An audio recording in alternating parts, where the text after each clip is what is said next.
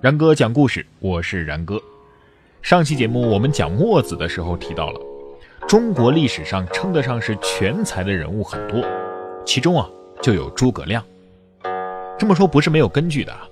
你打开现代人对于诸葛亮的官方定义，一般都是说呀，诸葛亮是三国时期蜀汉丞相，杰出的政治家、军事家、散文家、书法家、发明家。这说明诸葛亮不仅在政治上、军事上有着杰出的才能，文学、书法、发明等方面也很不错。比如他的散文的代表作就是我们耳熟能详的《出师表》，当然还有《诫子书》等等。发明方面呢，有这个木牛流马，还有孔明灯，还改造了连弩啊，叫做诸葛连弩啊。说这个一弩啊可以十矢俱发。在新三国的电视剧当中。陆毅所扮演的诸葛亮，在回答鲁肃自己如何草船借箭的一段台词啊，也是非常精彩的描述了诸葛亮的才能。子敬，十万支箭交纳给公瑾，另外二三万支算是我额外敬送。孔明啊，你是如何知道今日会有误啊？为将者，如不通天文，不识地理，不知阴阳，不晓奇门，不观阵图，不掌兵事，庸才。三天前我就判定今日会起大雾，所以才敢接公瑾的军令。加把劲儿！快来！孔明啊，快点！孔明真乃神人呐！但是由于《三国演义》啊，对于诸葛亮的描写过于神话了。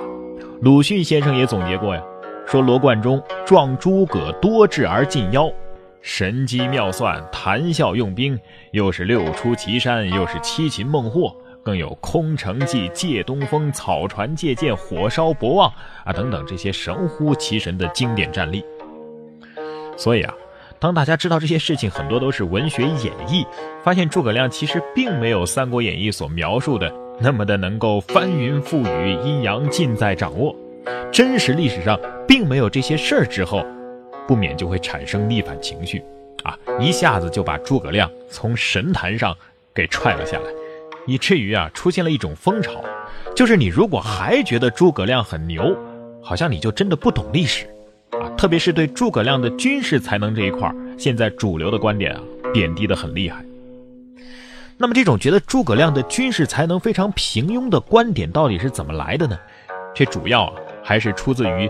陈寿在《三国志·蜀书·诸葛亮传》当中对于诸葛亮的评价，其实我觉得吧，陈寿在做这个诸葛亮传的时候，应该是对诸葛亮充满了崇敬之情的，但是偏偏对诸葛亮的军事才能上做出了这么两句评论，啊，一句是“然亮才于智容为长，其谋为短，李民之干优于将略”，还有一句呢是。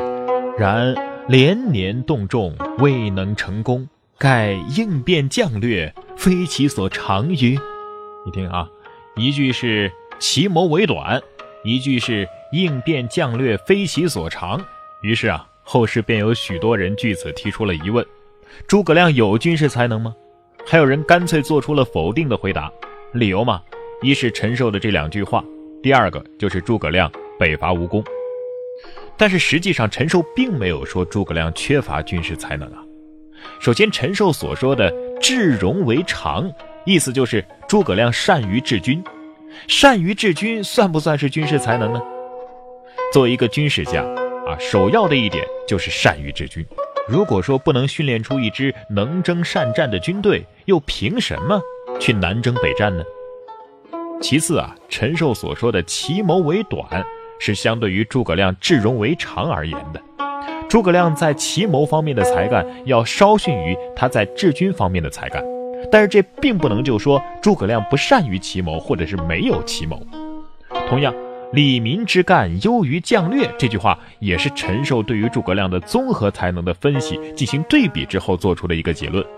这么说吧，如果说诸葛亮的李民之干可以打十分的话，那么其将略啊可能就是打八分。就比如说咱们评价苏东坡的诗词文章啊，可能说他的诗是不如文的，文又不如词。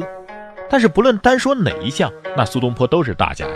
咱们不能因为有人说苏东坡的诗不如词，就误以为苏轼不会写诗吧？而对于诸葛亮北伐吴宫一事呢，陈寿也没敢下断言说就是因为诸葛亮没有军事才能，而是用疑问的口气说：“盖应变将略，非其所长于。”而且陈寿还为这个诸葛亮北伐吴宫做了一番辩护。他说呀：“而所与对敌，或执人杰，加众寡不谋。”攻守一体，故虽连年动众，未能有克。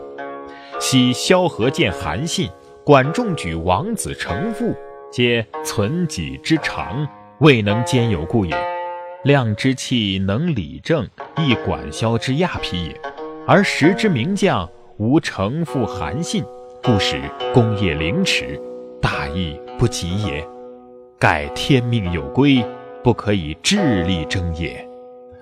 这话什么意思呢？啊，简单来说呀，就是陈寿将诸葛亮北伐无功的原因归纳为四点：一是与诸葛亮对阵的偏偏是人杰司马懿；二是寡不敌众；三是诸葛亮的手下没有像韩信、王子成父那样的名将；四是诸葛亮的长处在于处理政事，而不是在于用兵打仗。最后，陈寿还颇为遗憾地说：“诸葛亮北伐没有成功啊。”是天命有归，应当说陈寿的这个总结和对诸葛亮的评价还是颇为中肯的，是多方面的原因造成了北伐的失败，但是不能就此说明诸葛亮没有军事才能。现在呢，还有人常举诸葛亮不用魏延兵出子午直捣长安这个计策来说明诸葛亮不善于用骑兵。其实啊，魏延所说的这个只带五千精兵循秦岭而东。荡子午而北，而后直捣长安，这个计划实际上就是孤军深入，是兵法所忌啊！而且三国时代攻城可不是一件容易的事儿，用五千兵啊就想攻打长安名城，可能是没有顾虑到攻城的问题吧。而且诸葛亮用兵谨慎，没有十分的把握，他是不愿意冒险的。所以魏延之计啊，仅仅是口头上这么一说，成功的可能性究竟有多少？并没有经过实践的检验，在诸葛亮去世之后啊，蜀军是安然而退。司马懿来到诸葛亮的营地，看他的营垒啊是井井有条，不由得称赞说：“哎呀，此乃天下奇才也。”诸葛亮去世后啊，一命葬于定军山。过了二十九年，魏将钟会征蜀，军至汉川，他曾亲自到诸葛亮庙去祭奠，并对诸葛亮的墓啊予以重点保护。命令军士不得在附近放牧巧采，对敌国的已故的统帅如此的尊敬，哎，这样的事儿在中国历史上可不多见呢。